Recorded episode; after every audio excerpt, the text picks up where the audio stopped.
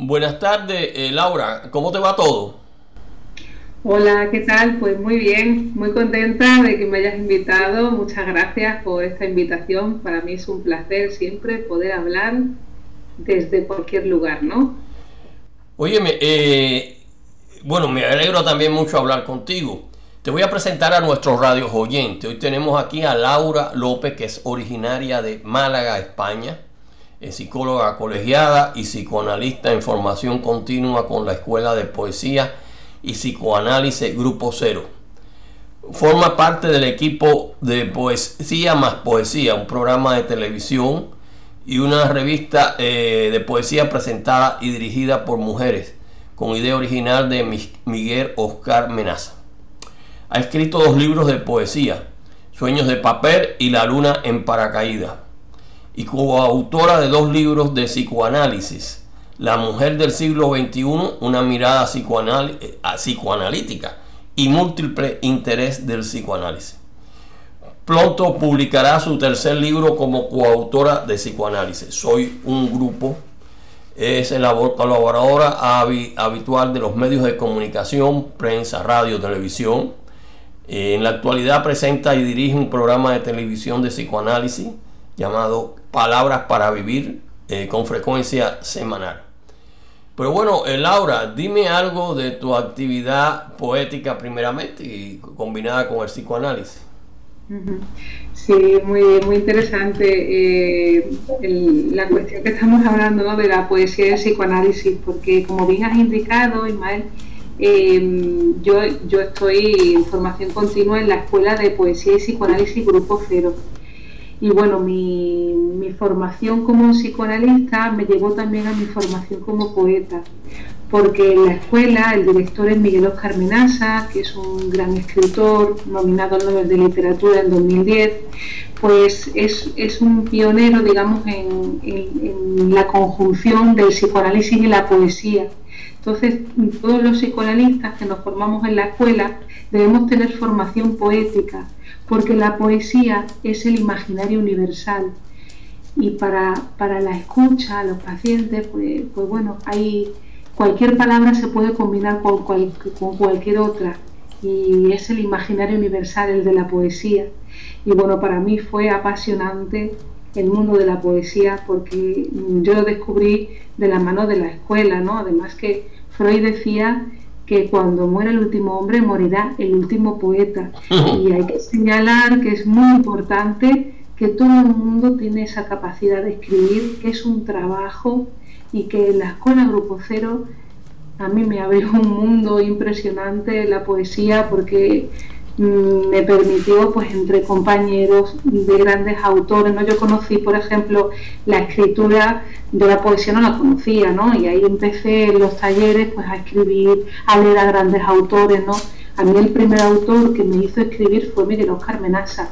Me impactaron muchísimo su escritura, sus versos, es como te abre otra nueva realidad. Y luego empecé a hacer unos recorridos de diferentes poetas Carolina Oliver Labra, Germán Pardo García, Federico García Lorca, Leopoldo de Luis, Juan Jacobo Bajarlía, Vicente Alexander, ¿no? Hay un recorrido tan grande de poetas que, son nuestros grandes maestros y que nos enseñan tanto, ¿no? Mm. Y que gracias también a, esa, a ese trabajo grupal, ¿no? Porque sin otros uno no es nadie, ¿no? Y en ese trabajo diario de, que se realiza en los talleres, pues bueno, te permite pues eh, conocer ese, ese candidato poeta, ¿no? Porque el, poeta es también que lo dice luego la historia, ¿no? Pero me ha permitido pues esa apertura y esa, esa pasión, ¿no? Que, que se convierte ya en esta escritura poética, ¿no? Y bueno, también como bien has indicado, estoy, formo parte del equipo de que a todo el mundo os invito de Poesía más Poesía, que es una revista que también es un programa de televisión, de televisión Grupo Cero, que es una idea original de Miguel Oscar Menaza, en la que se eh, presentan a grandes poetas universales, se, se, hace un recorrido de su biografía y leemos pues poesía de estos grandes autores, ¿no?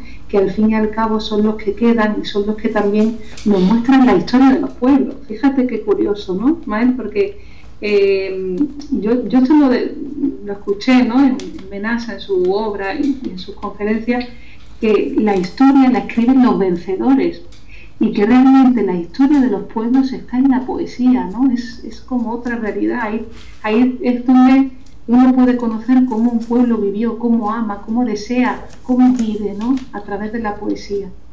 Y a mí es un amor que me, me, me, cautiva, ¿no? Cada día y que, y que bueno, que trabajo, trabajo para ello, ¿no? En, los talleres y, y, bueno, en este trabajo que hacemos también en Poesía más Poesía y también invitarles que hay otra revista que se llama Las 2001 Noches, que también la pueden encontrar por internet, ya digo, www.poesiamaspoesia.com y www.las2001noches.com.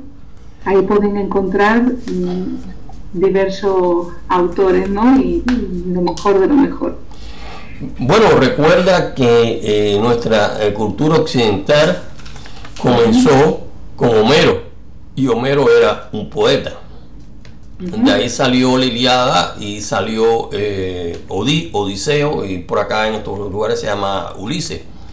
Y bueno, y de ahí siguió, siguió dando vuelta la poesía, ¿no? Pero ahí está en la base de lo que es nuestra eh, cultura. También, bueno, nuestra cultura es un poco eh, guerrerista, ¿no? Porque también e-, eran guerreros. Pero bueno, es parte de nuestro mundo que todavía sigue siendo en guerras.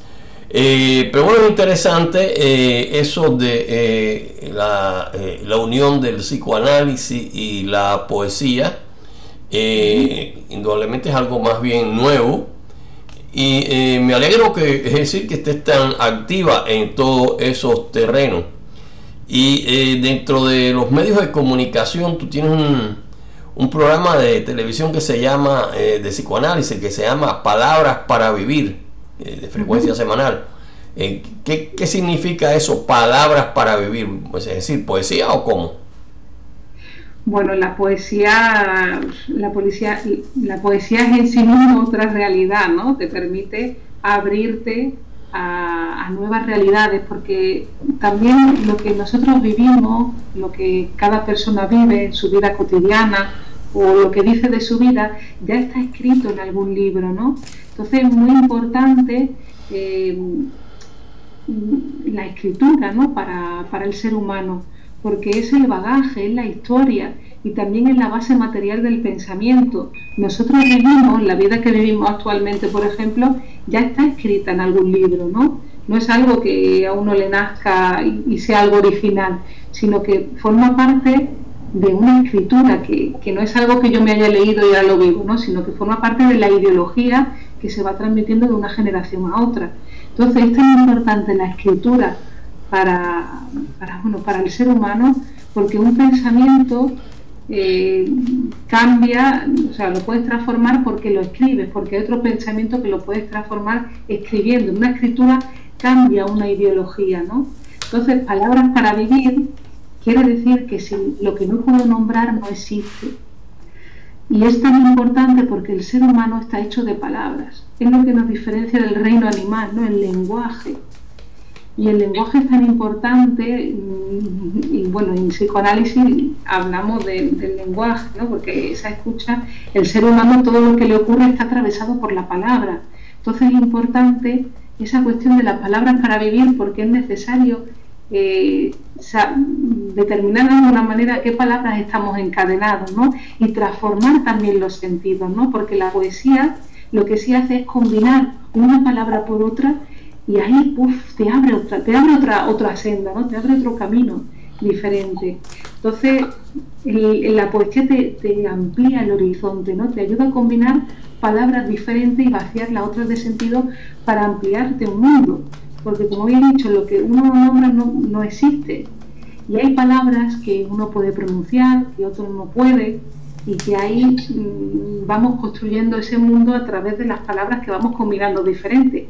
Cuantas más palabras podamos combinar, más vidas podemos vivir y más apertura podemos tener a otras cosas, ¿no? Entonces es tan importante el lenguaje para el ser humano que digamos que también nos tendría que extrañar si una persona no escribe, porque que un niño no hable a los 12 años nos parece anormal, ¿no? Pero debería de ser normal que todas las personas pudieran escribir, porque es una posibilidad del ser humano. y además es necesario, como porque es la base material del pensamiento. Eh, bueno, escribir realmente eh, los escritores, ya sean poetas, novelistas, ensayistas, eh, comienzan muy temprano. El escritor comienza muy temprano. Muy temprano, que quiero decir, a los 4 o 5 años que empiezan sus primeras letras en, el, los colegios, ¿no? Y entonces, bueno, van desarrollándolas. O sea, la inmensa mayoría de los escritores pues empiezan muy temprano a su relación con la literatura. Yo particularmente, por ejemplo, empecé ya, cuando empecé a leer, tenía cinco años que tendría, eh, empezaba ya a leer, bueno, eh, leía los cómics, pero eso es leer, de Walt Disney, etcétera, y es decir, y toda la libreta, eh, todos esos novelistas que habían de, de aventuras, de todo ese tipo de, cosas, ¿no? Y así, bueno, tú o escuchas eso muy a menudo que empezaron a, leer muy temprano. Hay algunos que empiezan ya a escribir a los 5 o 6 años. Yo he conocido aquí, le he hecho entrevistas aquí a dos o tres eh, autores que empezaron ya a escribir, no sé qué le escribían ya tan temprano, 5 o 6 años prácticamente uno está empezando. Pero eso es una, es una tendencia que estamos, eh, eh, que es dentro de la gente que está relacionada a la eh, poesía, ¿no? Entonces, ¿cuándo tú te empezaste a, a vincular con la poesía? Mm, yo empecé hace unos 10 años aproximadamente, ¿no?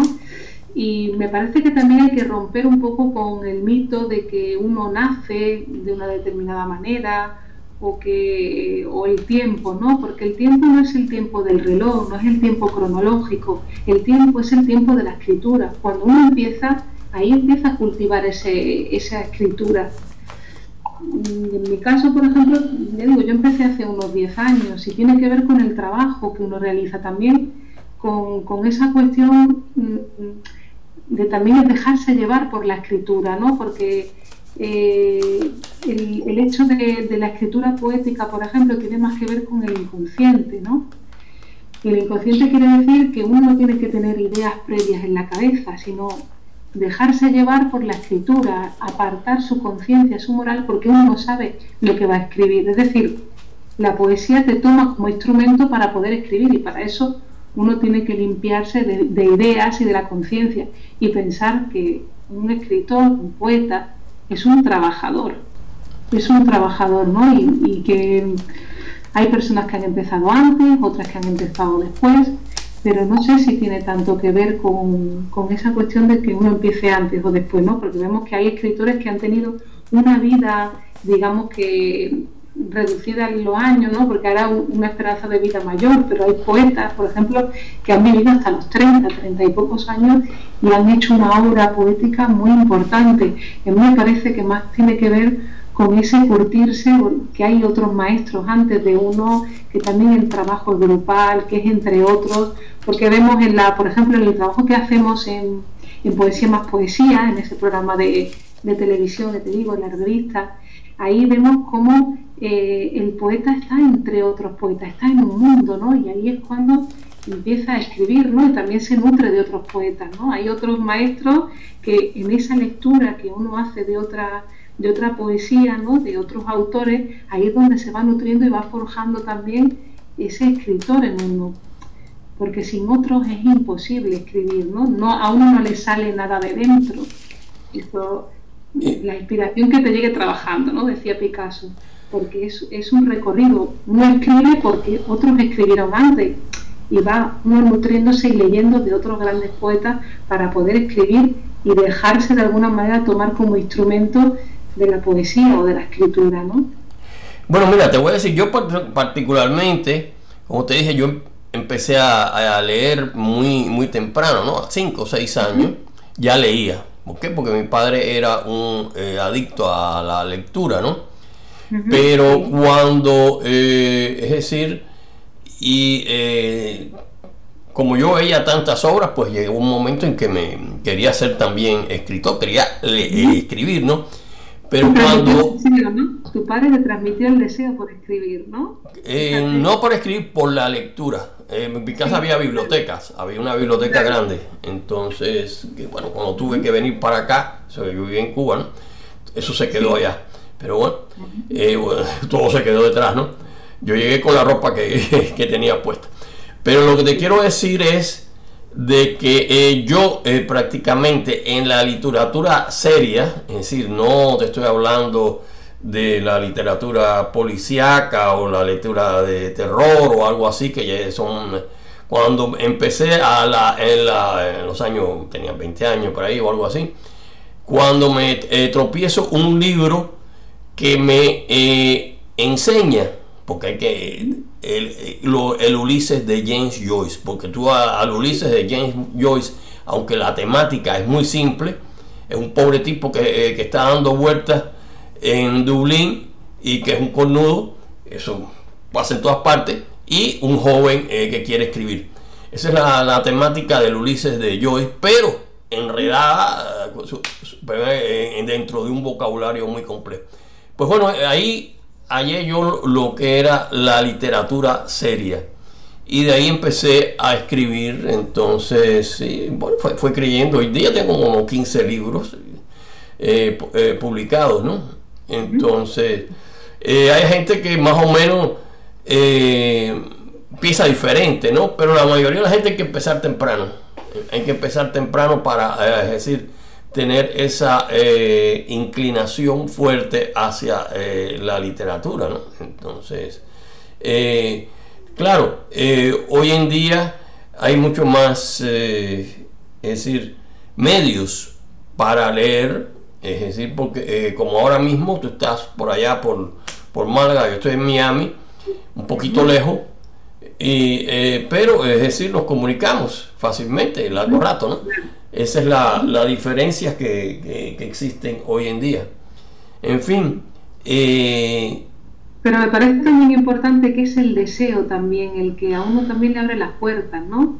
Porque puede haber impedimentos, obstáculos, los tiempos no son iguales para todos, pero es el deseo, el, trabajo de seguir construyendo, ¿no? Bueno, sí, es... Eh, eh, es decir, uno encuentra eh, la literatura seria, entonces ya baja más allá de la literatura de, terror o policíaca, whatever. Y entonces de pronto dice, bueno, yo también quiero, decir, expresar eso, porque tengo ideas. Y eso es uno, eso es un deseo, ¿no? Y entonces eso se va eh, desarrollando, ¿no? Eh, claro, hoy en día hay mucho más facilidades para escribir que lo que había hace 20 años atrás, para dejarlo muy corto, ¿no? Entonces, eh, eso es parte de, lo que es nuestro mundo hoy en día, ¿no? Y, claro, eh, bueno, tú, trabajas en una eh, gran cantidad de, de, vehículos para ayudar esos métodos. Eh, por ejemplo, una novela es una narrativa, no es exactamente una poesía, ¿no? Y eh, o sea, ahí está su diferencia de lo que es realmente la, poesía. Pero si vemos cómo empezó la eh, cultura occidental, la cultura occidental empezó en Homero a través de la Iliada o, Odiseo, o Ulises está por acá, que son narrativas y es poesía. ya los primitivos escribían, ¿no? Porque hacían a través de dibujos, bueno, símbolos. Bueno, sí, ya, ya, pero bueno. ¿no? no he conseguido el diccionario para leer eso todavía. Entonces, te estoy hablando el comienzo de la, de la literatura eh, occidental, que fue hace dos mil y pico de años, eh, ya como eh, la conocemos hoy, ¿no?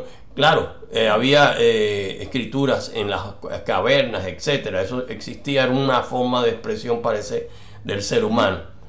Y bueno, de Homero para acá, pues hemos estado, eh, es decir, escribiendo, leyendo, entonces, y también hay elementos históricos, hay elementos de deseo, es decir, es poesía, es narrativa, es algo complejo, ¿no? Lo que tenemos hoy en día. Pero bueno, eh, eh, bueno, que se nos está acabando casi el tiempo. ¿Quisieras agregar algo más? Bueno, mm, si queréis os leo un poema de, mi libro, de, uno de los dos libros que escribí de poesía, si queréis os leo un poema. Bueno, ok, si tú quieres leer un poema, puedes leerle un poema. Vale, pues yo leo un poema, porque la poesía lo dice todo. Vamos a ver, voy a leer uno de, del último libro que, que publiqué, que es La luna en paracaídas ¿Vale? Ok, entonces empieza, empieza uno a ver. Vamos allá. Vale. Pues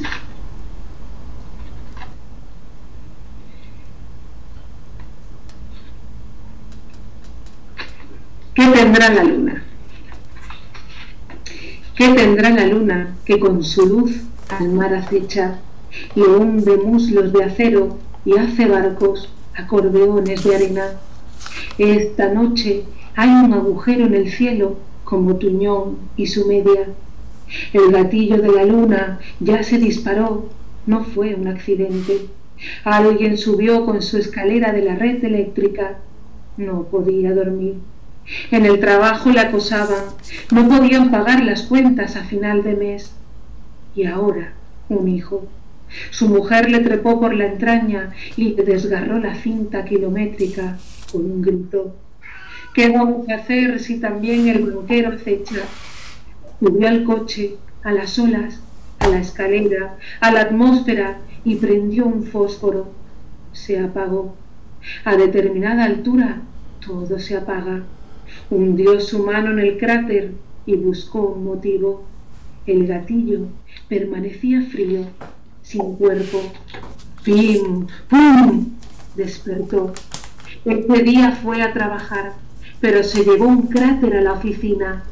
Oscuro, siniestro, vacío. Bueno, muy, muy interesante y curioso. Eh, indudablemente, bueno, atraen de leer tus libros, eh, Laura.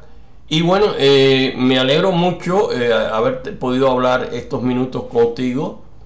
Esperamos que eh, más adelante podamos hablar algo más específico de tus libros, que indudablemente, es decir, tienen una originalidad. te agradezco mucho todo lo que nos has hablado y bueno, estamos en contacto ya. hasta la próxima.